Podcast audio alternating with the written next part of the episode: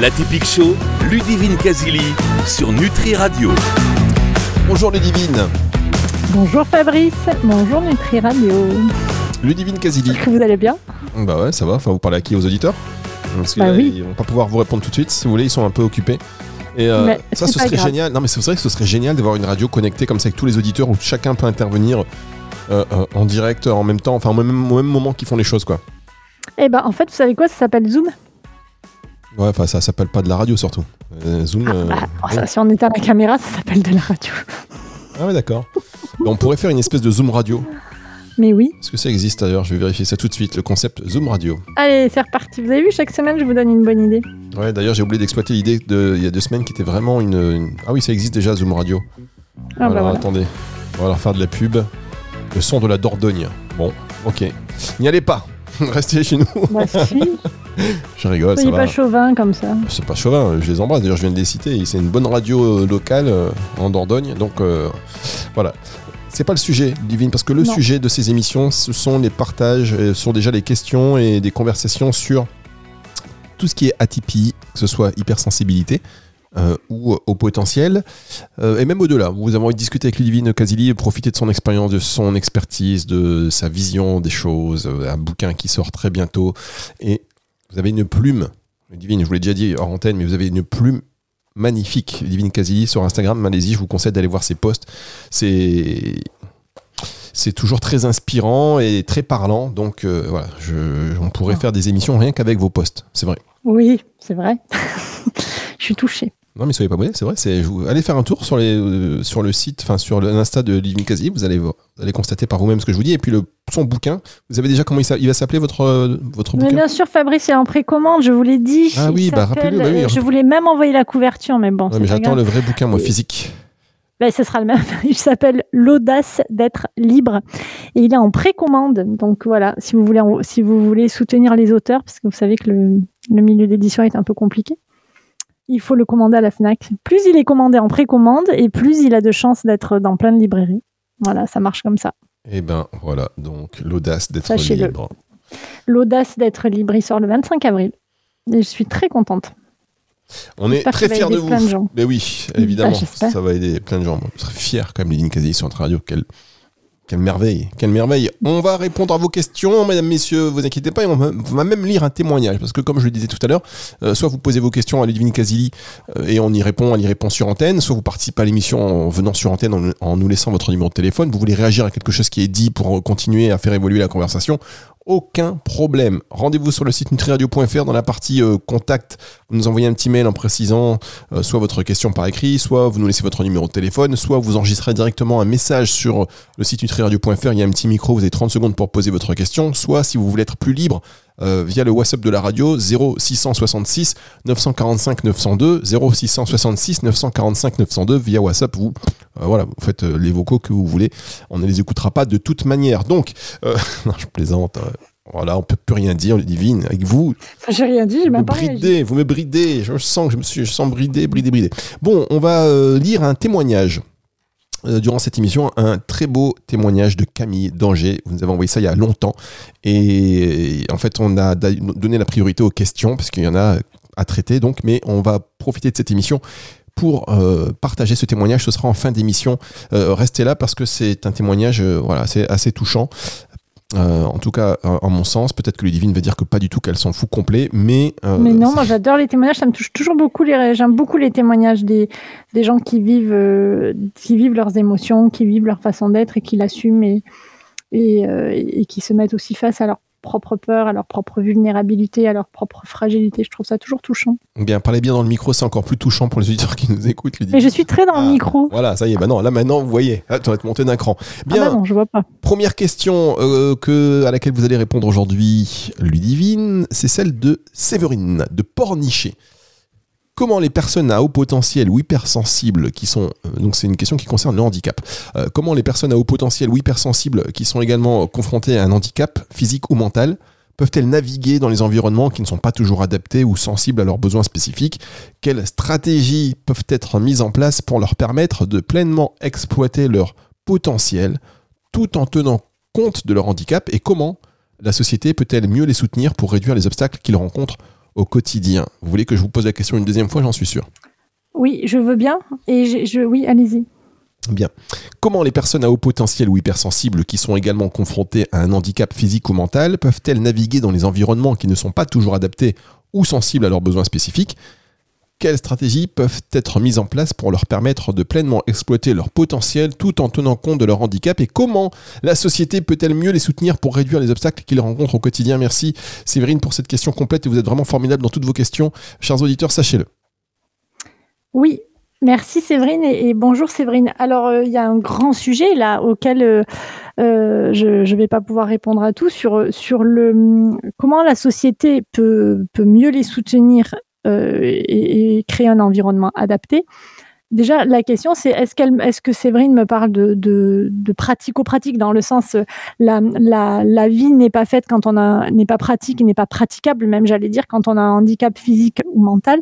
C'est-à-dire est-ce que c'est des, lieux qui sont pas adaptés, est-ce que c'est euh, des, des, je sais pas moi, les transports, est-ce que c'est tout ça?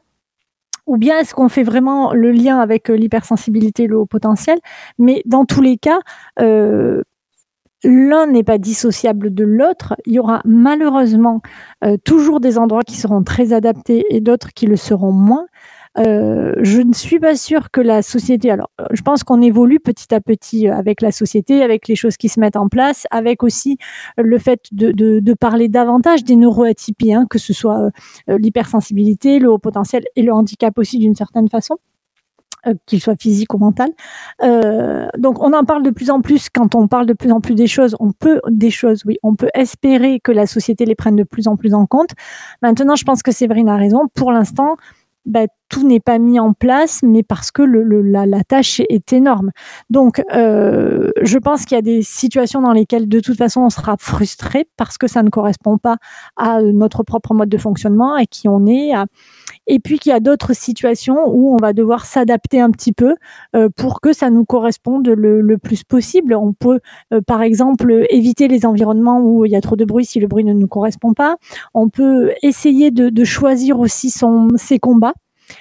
Euh, quand je dis choisir ses combats, c'est se dire, ben si euh, moi je suis trop touchée par euh, par le, les informations, si ça me bouleverse trop en tant qu'hypersensible, ben je suis pas obligée de les écouter ou je suis pas obligée de les écouter tout le temps. Je peux choisir mes amis, je peux choisir les gens qui m'entourent. je peux faire en sorte, alors là c'est vraiment tout ce que je dis là, c'est dans un idéal, mais de, de communiquer le plus possible dans mon environnement professionnel pour pouvoir me concevoir un environnement professionnel qui me correspond et pouvoir espérer que les équipes avec qui je travaille m'entendent là-dessus.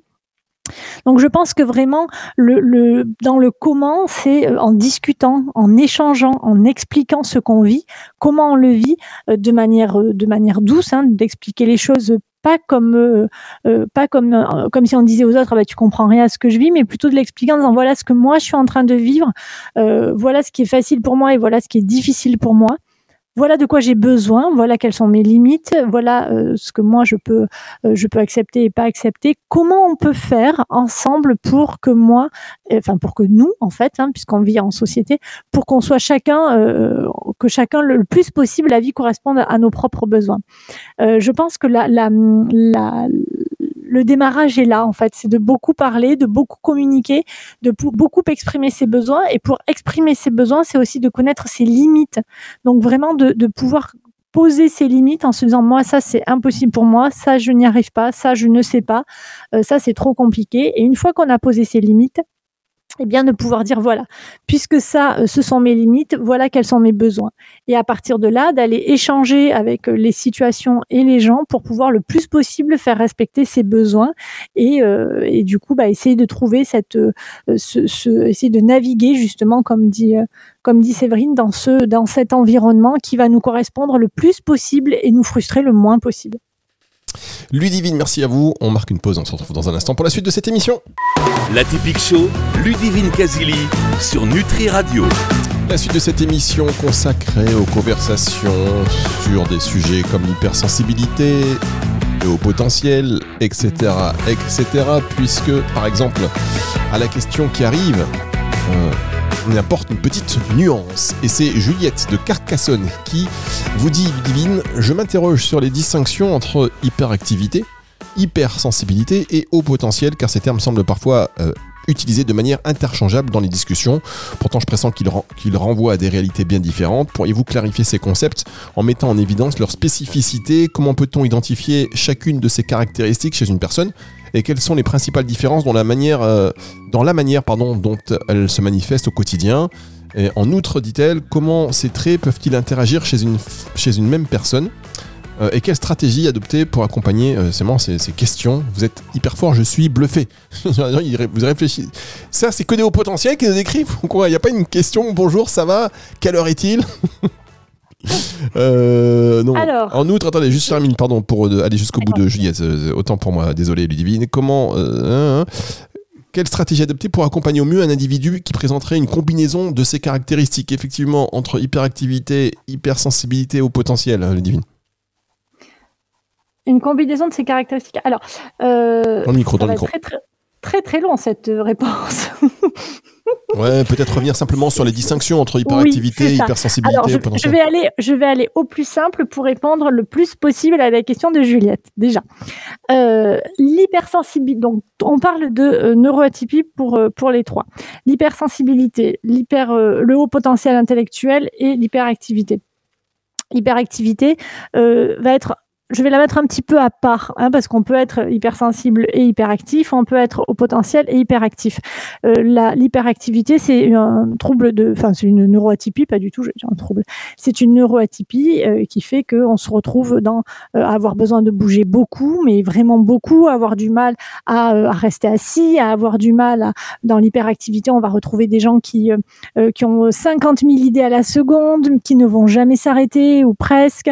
vous allez trouver des gens qui ont des, projets à n'en plus finir qui vont vraiment, euh, euh, c'est ce que je disais, hein, qui vont avoir du mal à rester en place pour le caricaturer un petit peu. On peut être hyperactif au potentiel, on peut être hyperactif, hypersensible. C'est pas, euh, ça, ça, n'a rien à voir entre guillemets, d'accord? pour ce qui est de l'hypersensibilité, on va être plutôt dans ce qui est les caractéristiques de l'hypersensibilité. On va retrouver les hyperesthésies, dont j'ai déjà parlé, c'est-à-dire le fait de ressentir très fort nos sens, et euh, l'hyperémotivité. Donc dans l'hyperémotivité, c'est avoir des, des, émotions très fortes, ces fameuses montagnes russes émotionnelles. Euh, ça, ça va être les grandes caractéristiques un peu rapides, mais de l'hypersensibilité. On ressent très fort avec ses sens et on a, euh, on a, on a des émotions aussi qui sont très fortes en montagne russe. On va retrouver aussi chez l'hypersensible, du coup, une grande empathie, une grande intuition ça, ce seront les caractéristiques de, de l'hypersensible. Dans les caractéristiques du haut potentiel, on va, euh, si je continue à caricaturer un petit peu pour, pour, pour le dire vite, on va trouver un, cerveau qui fonctionne à mille à l'heure, des idées en, des idées en permanence. On va trouver euh, euh, cette impression d'avoir une mission à accomplir sur Terre d'accord, d'être là pour euh, pour faire quelque chose avec euh, parfois la possibilité de le faire et parfois plus de difficultés avec à le faire. On va retrouver souvent un perfectionnisme très fort. On va retrouver un, besoin de sens très fort. On va trouver un sentiment de d'injustice et de loyauté qui sont très forts. Hein. Les HP ne supportent pas l'injustice. On va trouver souvent un cerveau curieux qui se pose beaucoup de questions et qui se pose des questions tout le temps. Alors il y a des gens qui me disent mais tout le monde fonctionne comme ça. Non, tout le monde ne fonctionne pas comme ça. Chez le HP, c'est vraiment cette capacité à penser tout le temps, surtout euh, avec souvent ils le disent d'ailleurs. Hein, j'aimerais arrêter mon cerveau, j'aimerais faire stop sur mon cerveau. Donc chez le HP, on va retrouver ces caractéristiques-là. Euh, L'idéalisme, j'en ai parlé. Euh, Qu'est-ce que j'ai pu oublier de dire Donc euh, parfois la, difficulté à passer à l'action aussi, hein, parce que trop de perfectionnisme. Donc dans les caractéristiques du HP, on va être plus dans ce cadre-là. Comment les identifier? Sur l'hypersensibilité, on va être sur euh, soit un test, soit aller voir quelqu'un qui est spécialisé en hypersensibilité et qui va vous permettre de le détecter les trois sont aucune des trois n'est une pathologie, donc on ne diagnostique aucune des trois. On est bien d'accord. Sur l'hypersensibilité, vous allez pouvoir aller voir un thérapeute, un coach, un psychologue qui euh, est spécialisé et qui va pouvoir le détecter. Sur le HP, euh, donc sur le haut potentiel, vous allez pouvoir aller voir un psy euh, qui va vous faire passer un test pour le détecter. Alors aujourd'hui en France, euh, on a la, la et le, et WISC, donc pour les enfants et pour les adultes, et c'est le test officiel. Après, il y a un bilan d'exploration des neuroatypies, mais qui n'est pas officiel en France. Et pour l'hyperactivité, là, on va aller voir euh, plutôt un, un, un, psy qui est spécialisé dans le dans l'hyperactivité et qui va pouvoir aussi, via des tests, le repérer. Donc ça, c'est euh, comment les identifier. Ensuite, pour les, alors comment ces traits, j'ai pas eu la fin de la phrase, Fabrice, est-ce que vous pouvez me la redire? Mais évidemment, on les divine à votre disposition. Je retourne sur cette question. Donc, euh, on en est où déjà? C'était Séverine. Alors, vous m'avez demandé comment les identifier et après, vous m'avez dit comment ces traits. Oui, j'ai pas. J'y retourne, j'y retourne, j'y retourne, j'ai retrouvé la question. Euh, comment ces traits peuvent-ils interagir chez une même personne et quelle stratégie adopter pour accompagner au mieux un individu qui présenterait okay. une combinaison de ces caractéristiques?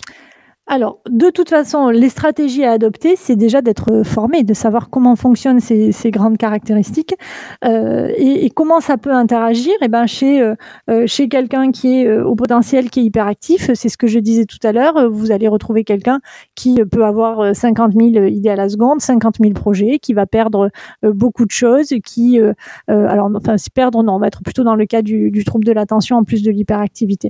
Mais dans l'hyperactivité, c'est quelqu'un qui a du mal à s'arrêter. C'est quelqu'un qui n'arrive pas à s'arrêter. Euh, c'est quelqu'un quand on lui pose la question de est-ce que tu prends des moments euh, euh, sans rien faire, va vous dire non.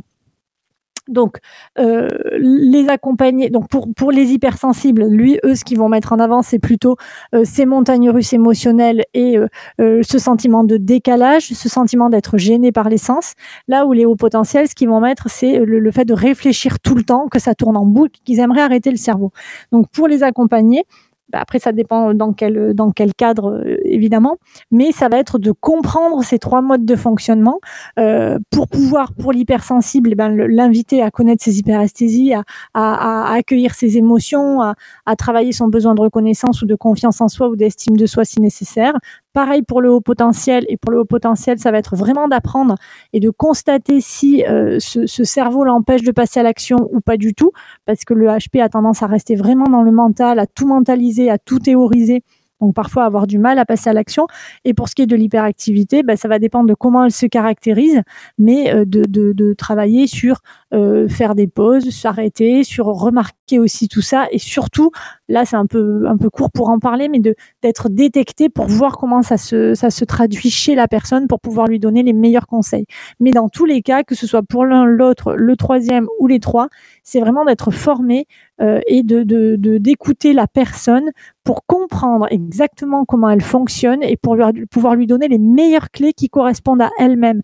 Parce que euh, on peut pas faire de caricature, on peut pas comparer deux hypersensibles, deux hauts potentiels ou deux hyperactifs, ils ne fonctionneront pas pareil pour une raison qui est très simple, c'est qu'on n'est pas dans le trouble, euh, on n'est pas dans la pathologie, on est vraiment dans la singularité ça induit que euh, nos traumatismes, notre culture, notre histoire de vie, notre éducation, euh, nos, mariages, nos, nos, relations professionnelles, amicales jouent sur ces neuroatypés, jouent, jouent sur notre mode de fonctionnement et sur notre façon d'aborder la vie.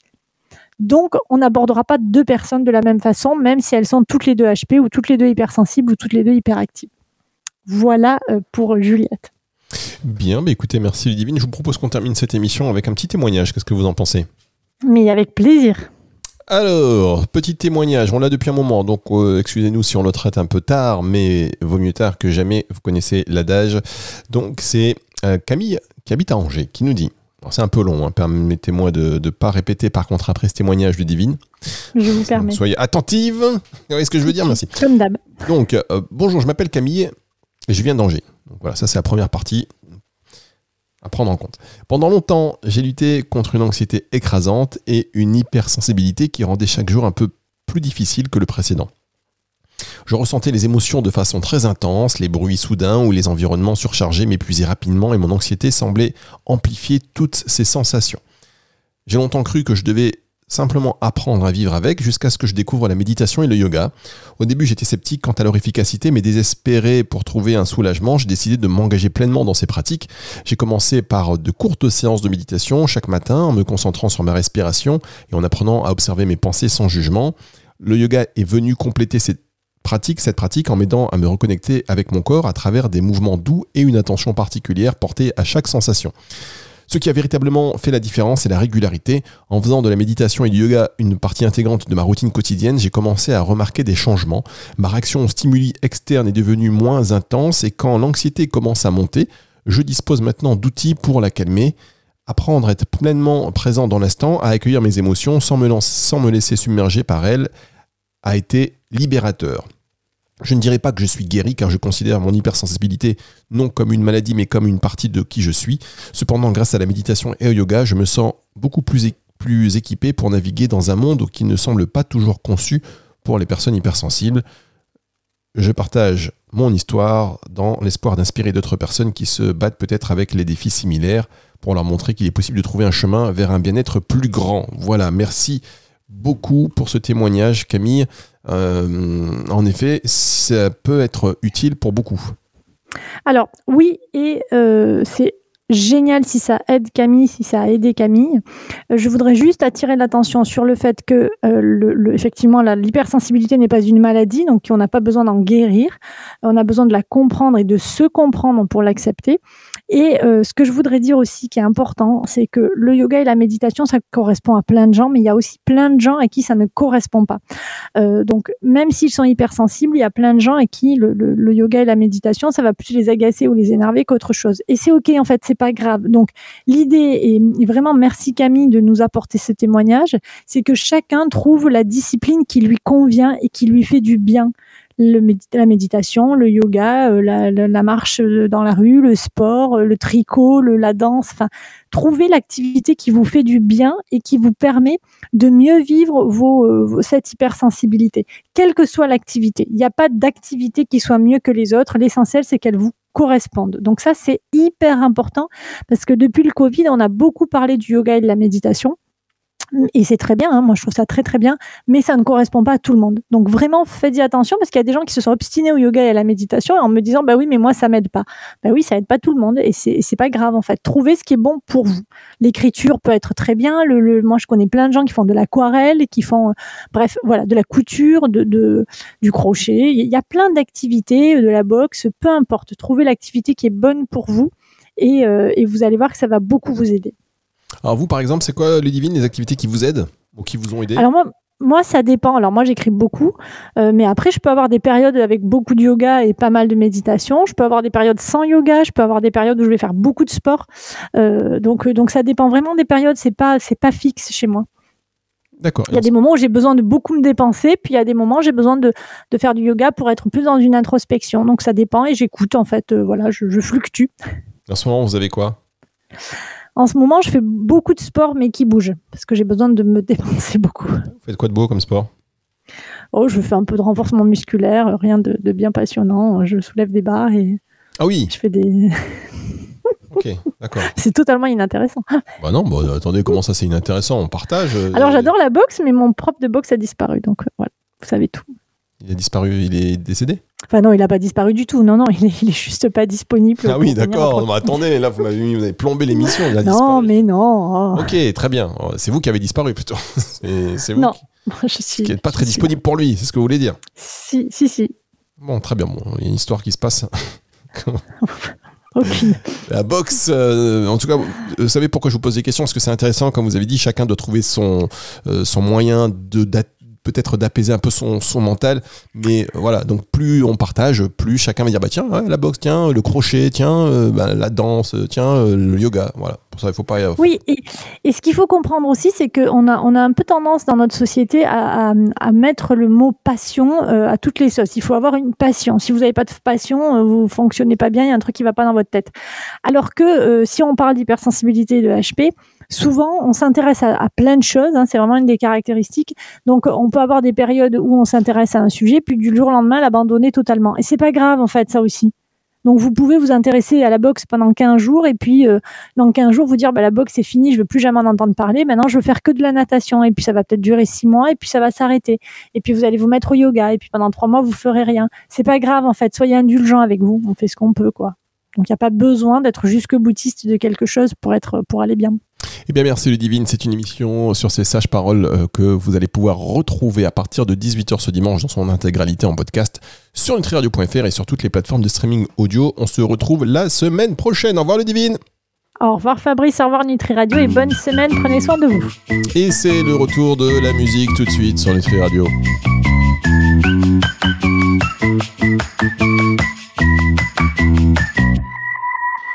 La typique show, Ludivine Casili sur Nutri Radio.